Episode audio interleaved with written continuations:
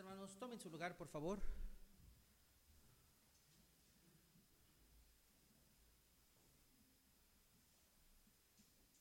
¿Cómo estamos? ¿Con frío? Tóquenle un ratito a la batería porque da un calor.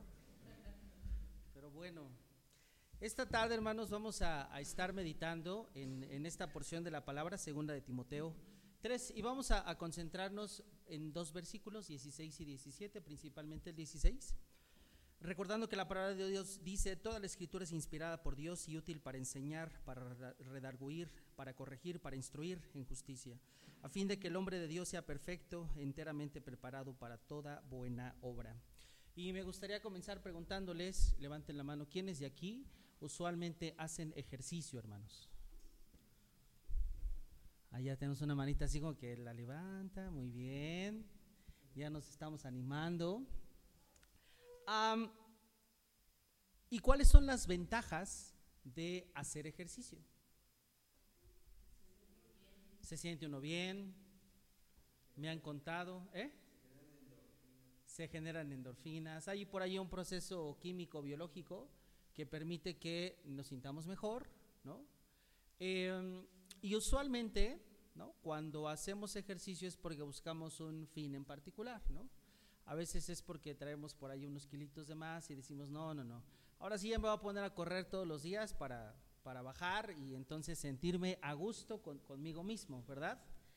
Eh, fíjense que hacer ejercicio dentro de, eh, adicional a las cosas que, que ustedes han mencionado, eh, permite reducir el riesgo de padecer una enfermedad cardíaca ayuda en eh, la hipertensión arterial, osteoporosis, diabetes, obesidad, entre otras enfermedades. También mantener la flexibilidad de las articulaciones, tendones y ligamentos, lo que facilita el movimiento y disminuye las, prob las probabilidades de sufrir caídas. Esto evidentemente cuando uno va avanzando en la, en la edad. Eh, reducir algunos de los efectos del envejecimiento, también contribuir al bienestar mental y ayudar a tratar la depresión. Eh, ayudar a aliviar el estrés y la ansiedad y aumentar la energía y la resistencia. También ayuda a mejorar el sueño. Cuando hacemos ejercicio, evidentemente consumimos ciertas energías y al final del día tenemos la posibilidad de dormir mejor. También eh, ayuda a mantener un peso normal al acelerar el metabolismo. Y esa es, una, esas es algunas de las razones por las cuales nos damos a la tarea de decir, quiero hacer ejercicio porque me quiero sentir mejor, ¿no? Pero también es cierto que empezamos a hacer la actividad, pero después de uno o dos días la dejamos de hacer, ¿no? ¿Y esto nos genera un beneficio? Usualmente no, ¿no? Algunas de las cosas que seguramente les ha pasado a ustedes o han escuchado es que decimos, híjole, empecé a hacer ejercicio, pero después de una semana subí más de peso, porque como empecé a hacer ejercicio me dio más hambre, entonces comí más, ¿no? Entonces en lugar de bajar dos kilos, subí uno, ¿no? Otra de las cosas es que hacemos ejercicio, ya nos, eh, ya nos eh, inscribimos al gimnasio, vamos el primer día, hacemos la rutina que nos dice el, el entrenador y en la noche, ¿cómo está nuestro cuerpo? ¿Bien? ¿Normal? No, nos duele mucho porque nuestro cuerpo no está habituado a hacer ejercicio y entonces tiramos la toalla. Y al final no es una actividad bonita, sino que nos genera un, un, un pesar en nuestro cuerpo. O en casos muy, muy extremos, se, da, eh, se va a dar al hospital por deshidratación severa. Nos podemos a correr y correr y correr y correr y correr, pero no llevamos como, como una, una forma real, verdadera de poderlo hacer. O nos causamos lesiones por hacer ejercicio de manera incorrecta. Y esta parte eh, de hacer no ejercicio es más o menos la idea detrás de la palabra que acabamos de leer. Y ahorita vamos a ver como que por qué o a qué me refiero. Eh, toda la escritura es inspirada por Dios y es útil. Si nosotros dedicamos tiempo en la escritura fielmente y la ponemos en práctica fielmente, vamos a experimentar un gran beneficio. Eh, la raíz de este, de este término, de que sea útil, En el idioma original significa que es una ventaja, un beneficio, es un provecho. Dios nos ha dado la Biblia, su palabra, para nuestro bien. Pero también, de la otra manera, si solo pretendemos hacerlo, en lugar de ser un beneficio, se puede, podemos tener hasta cierto tipo de frustración, porque no entendemos, abrimos la Biblia y no entendemos qué es lo que nos quiere decir.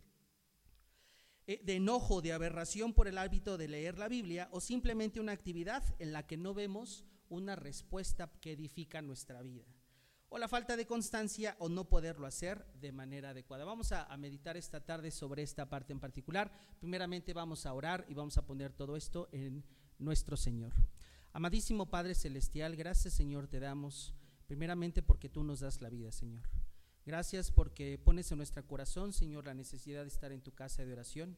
Y en esta hora, Dios mío, te quiero pedir que tú hables a, nuestros corazones, Señor. Abras nuestra mente para la palabra que traes en esta tarde, Señor. Que me utilices única y exclusivamente como un medio más, Señor, para que a través de mi voz, Señor, tú nos edifiques, Señor.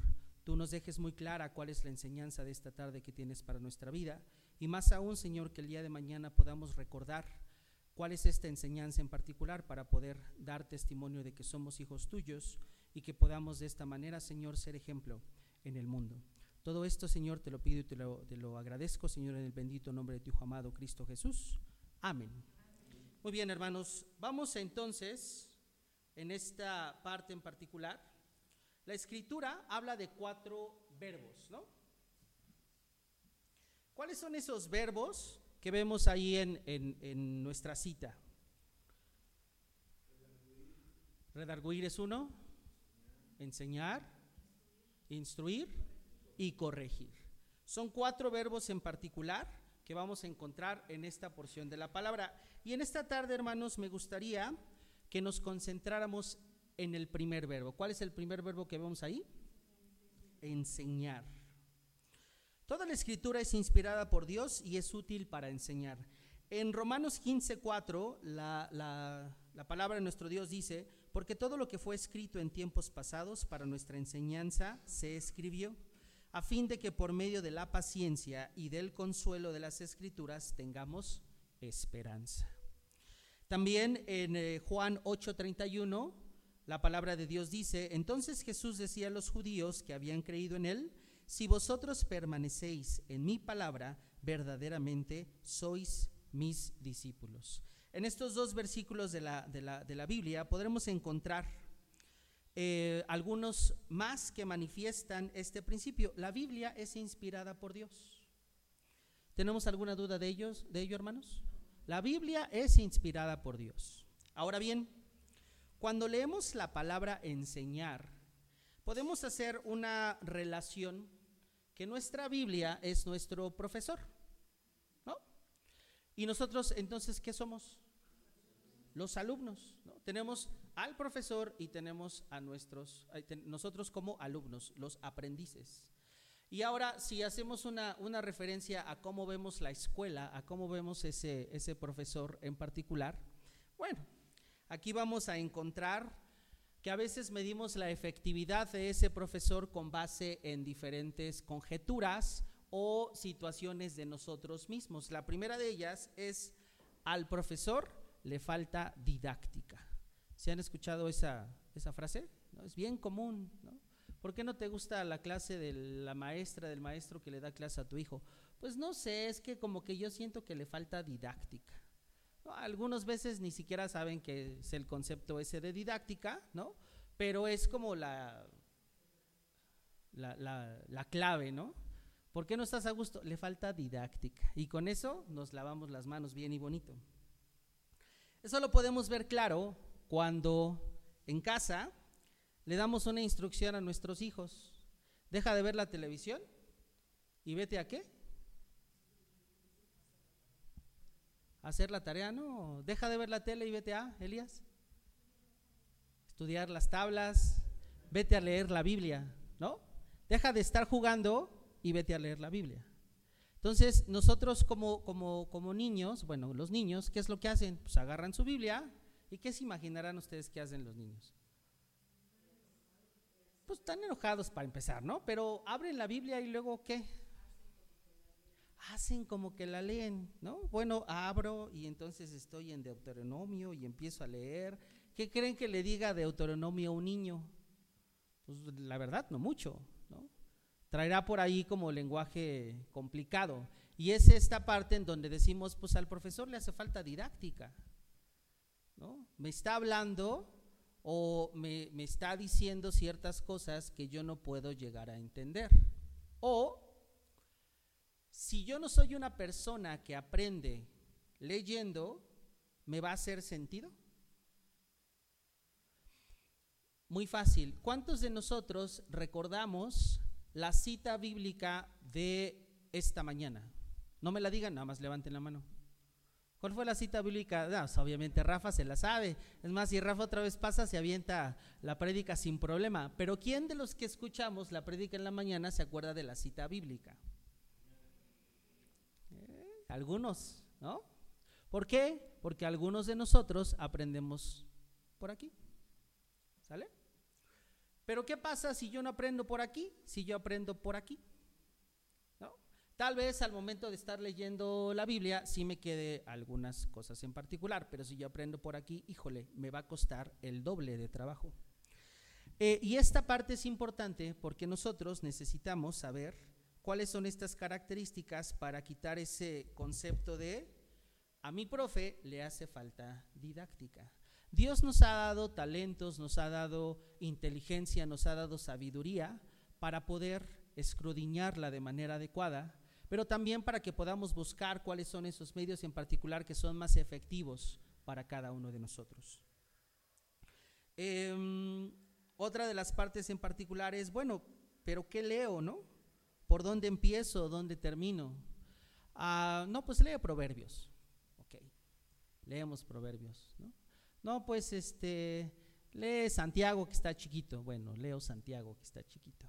Pero si al final la lectura no genera discusión, no genera que yo platique de algo en particular, se queda en eso, se queda en lectura. Em, la palabra de Dios es constante, es viva y es inamovible. Amén, hermanos. Dios nos ha dado diferentes habilidades y con ellos diferentes formas de analizar, entender y comprender la información. Y de esa manera es como nosotros podemos realmente buscar una variante en particular que vaya de acuerdo al tipo de aprendizaje que yo pueda llegar a tener. La segunda está relacionada, pero tiene que ver un poquito más con el lenguaje. El lenguaje que se ocupa o que ocupa mi profesor es muy complicado y no le entiendo. A veces hemos escuchado en, este, en otros mensajes que hablamos de contextos históricos, que necesitamos entender el contexto histórico para poder entender un poco más por qué se tenían esas tradiciones o por qué había esos hábitos y entonces poder entender eh, un poco más la palabra de nuestro Dios. Pero eh, hablamos de que a veces nos dicen, esto en hebreo significa tal cosa, ¿no? Esto viene del griego que significa tal cosa. Y si nos vamos al lenguaje de los niños y al lenguaje de los jóvenes, ¿cómo es su sentir? Ah, no, sí, está en hebreo. Sí, pues mis clases de hebreo que he tomado desde, desde sexto año de, primaria, me lo sé sin problema. E, ¿Estaríamos como en ese mismo canal de comunicación? No, ¿verdad? Es por ello también que nuestro Dios ha tocado el corazón la mente de muchos hermanos que han eh, desarrollado materiales específicos para niños, materiales específicos para jóvenes, que les permiten a ellos el poder entender a su corta edad o conforme van avanzando esa palabra de Dios. Y entonces, ¿cuál sería nuestra responsabilidad como papás? Aprender primero para poderlos enseñar, transmitir ese conocimiento y también hacerles saber que hay todo este universo de diferentes materiales o de diferentes situaciones que les van a poder permitir a ellos poder entender un poquito más acerca de la palabra de nuestro Dios. Em, tenemos también a nuestro favor el uso de la tecnología, ¿no? Les decía yo hace ratito, ¿quiénes de nosotros nos acordamos de la, eh, de la cita bíblica, ¿no? De, de la mañana. ¿Quiénes de nosotros nos acordamos de qué se trató el mensaje del pastor hace ocho días? En la mañana. Eh, ya ni me acuerdo. O en la tarde. Ah, pero gracias a Dios tenemos el uso de la tecnología, ¿no? Y que podemos durante la semana escuchar esa prédica o la prédica de hace ocho días o de hace quince días. Porque difícilmente vamos a poder desarrollar una habilidad que me permita absorber absolutamente todo, entender absolutamente todo y ponerlo en práctica en el siguiente minuto o segundo. Eso no pasa. Aun cuando nosotros estamos en la escuela regular y tenemos al profesor frente de nosotros y nos explica las cosas, cuando vamos a hacer un examen, ¿qué necesitamos hacer? Estudiar, repasar, porque hay mucho conocimiento que el día que me dieron la clase lo entendí, pero en los siguientes días ya se me olvidó y eso es normal. Entre más eh, cercanos estemos a la palabra de Dios, mejores beneficios vamos a tener en particular. Otro de los aspectos fundamentales que ha puesto nuestro Dios al servicio de cada uno de nosotros tiene que ver con esos devocionales familiares, en donde sin duda hay una, un tema en particular que involucra al resto de los miembros de la familia y que de esa manera podemos escrudiñarla y podemos tropicalizarla a entender desde diferentes formas o desde diferentes uh, puntos de vista qué es lo que nuestro Dios nos intenta decir. Otro de los, de los aspectos en particular es, eh, bueno, ¿cómo, ¿cómo me piden que estudie la Biblia si en las iglesias no hay escuela de formación cristiana? No hay clases para niños y no hay clases para jóvenes. Pasa, ¿no? Eh, o si las hay, pero no llegamos. Si las hay, pero no vamos, ¿no? Y esta es una justificación, pero ¿qué creen? Esta justificación no es válida para nosotros como sus hijos. Josué 1.8 dice, nunca se apartará de tu boca este libro de la ley sino que de día y de noche meditarás en él, para que guardes y hagas conforme a todo lo que en él está escrito. Y da un punto y coma, porque esa es como, como la, la solicitud de nuestro Dios, pero pone un punto y coma para decirnos, em, porque entonces harás prosperar tu camino y todo te saldrá bien tienes em, un estatuto y una consecuencia. Entonces, el hecho de que en mi iglesia no haya escuela de formación cristiana, no haya clases para niños, no haya clases para jóvenes, no es una justificación del por qué le voy a faltar a clase a mi profesor, del por qué voy a ignorar a mi profesor, recordando en esta analogía que ese profesor es la palabra de Dios, la Biblia. Em, podríamos pensar en alguna forma de respaldar el hecho de que no meditemos la palabra de día y de noche. Estamos saliendo de una pandemia. Esta pandemia hizo primeramente que la gran mayoría de las iglesias, bueno, todas las iglesias cerraran, ¿no? Y que poco a poco se hayan retomado ciertas actividades en particular. En nuestra iglesia Nueva Vida estamos por retomar actividades que tienen que ver justamente con escuela de formación cristiana, se han retomado las clases de los niños y estamos trabajando en retomar la sociedad de jóvenes. Pero ahora bien, viene del otro lado la responsabilidad de nosotros como aprendices. ¿De qué sirve que haya habido un proceso de planeación?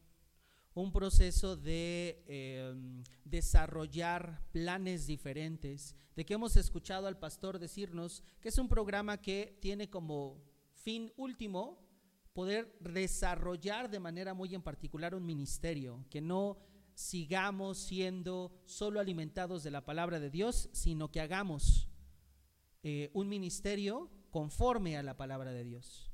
Si el día de mañana, que digamos, empiezan las clases de escuela de formación cristiana a las 10 de la mañana, nada más hay dos o tres personas a las 10 de la mañana. De absolutamente nada. Si las clases de los niños ya están en forma, pero en las clases de los niños hay uno, dos o tres niños, no estamos cumpliendo con esa obligación que tenemos de atender las clases de nuestro profesor. Y esto quiere decir entonces que la pandemia no nos enseñó absolutamente nada.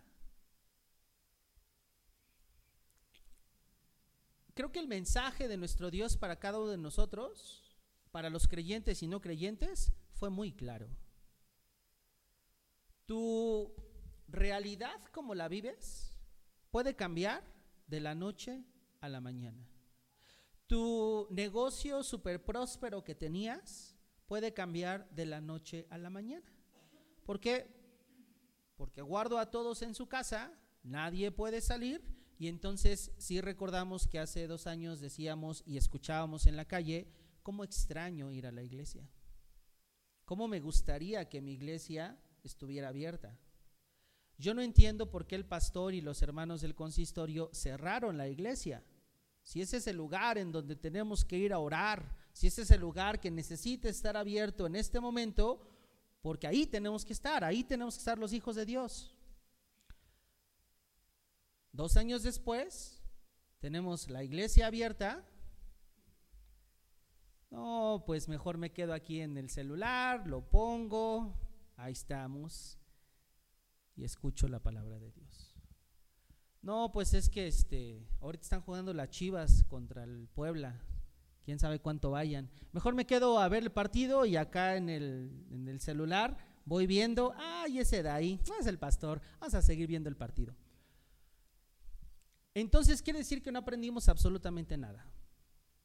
Quiere decir que tuvimos ciertas palabras en particular como para sentirnos parte de nuestra iglesia y decir quiero que mi iglesia esté abierta, pero ahora que esté abierta, sigo queriendo que solo me den mi leche, que solo me den mi palabra y no hacer algo con ella en particular. Proverbios 3:7 nos recuerda, no debemos, no seas sabio en tu propia opinión, teme a Jehová y apártate del mal. ¿Cómo podemos er-, erradicar nuestra propia opinión? Solo a través de meditar en la palabra de Dios. Si meditamos en la palabra de Dios, tenemos la opinión de la palabra de Dios, no la nuestra, no la propia. Somos aprendices, por lo que debemos tener una actitud mansa y no altiva u orgullosa.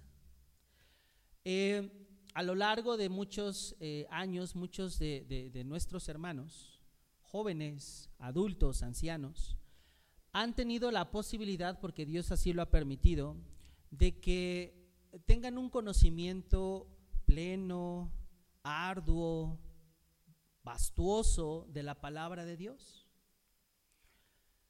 Y cuando tenemos ese conocimiento pleno de la palabra de Dios y hemos leído acerca de contextos históricos, acerca de situaciones paralelas a, todo lo, escrito en la palabra, y que ya estamos eh, analizando qué significa esta palabra en hebreo, qué significa esta palabra en griego, tenemos un amplio conocimiento de la palabra.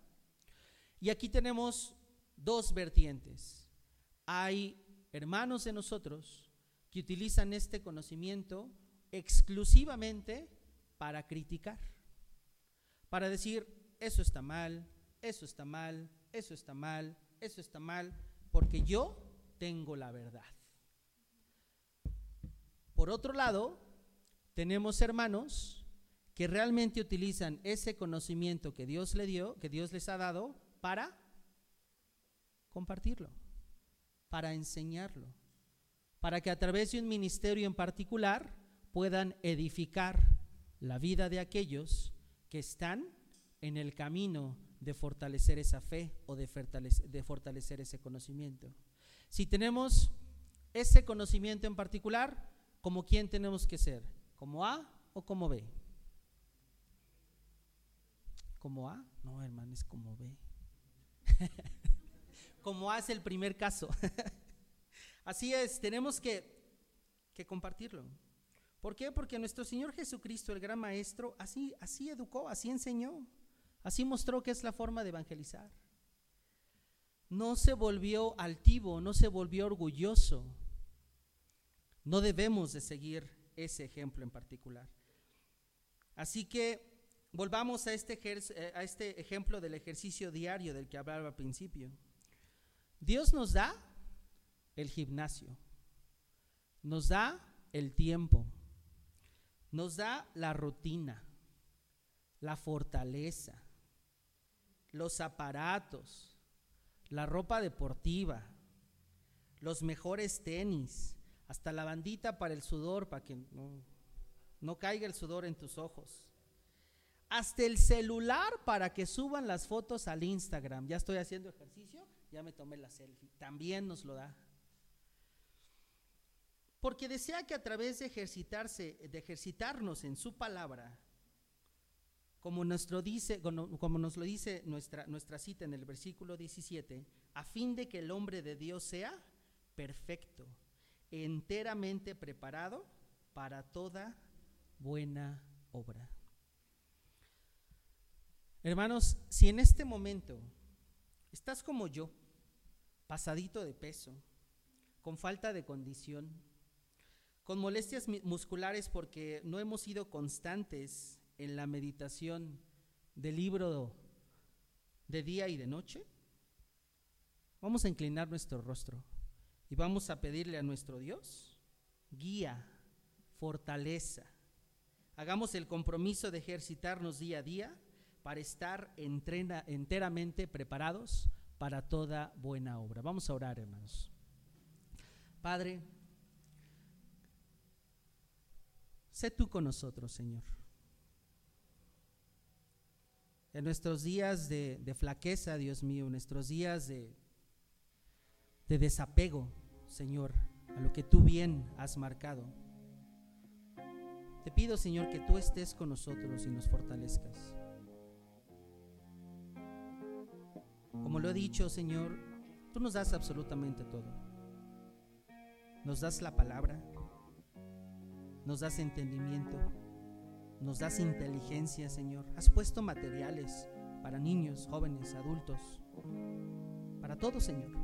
Has inspirado a hermanos, a pastores, Señor, para que se tomen el tiempo de grabar un mensaje, Señor, subirlo a las redes sociales y que nosotros cuando vayamos de camino al trabajo, cuando estemos eh, en la sobremesa de la comida, Señor, podamos escuchar tu palabra. Nos das el tiempo, Señor, independientemente de que nosotros no queramos verlo, de leer la palabra, Señor, de escrudiñarla, de encontrar ahí, Señor, la respuesta a cada una de nuestras dudas. Esta tarde, Señor, te pido que nos fortalezcas en espíritu, que nos des la necesidad, primeramente, de abrir tu palabra, Señor, de acercarnos a ella, que nos des la inteligencia de entenderla. Y si ya nos has dado eso, Señor, si estamos ejercitándonos de manera adecuada, si todos los días leemos tu palabra, si todos los días estamos meditando en ella, Señor, y nos has dado vasto conocimiento de ella, te pido también, Señor, que abras nuestra mente, porque entonces estamos listos, Dios mío, para que nos pongas a cargo de un ministerio.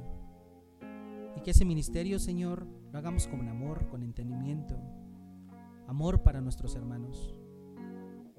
Que nos des palabras, Señor, para que ellos puedan entenderla. Y así como nos has, nos has proveído, Señor, de, de entendimiento de tu palabra, también nos des palabra para ellos. Que nos uses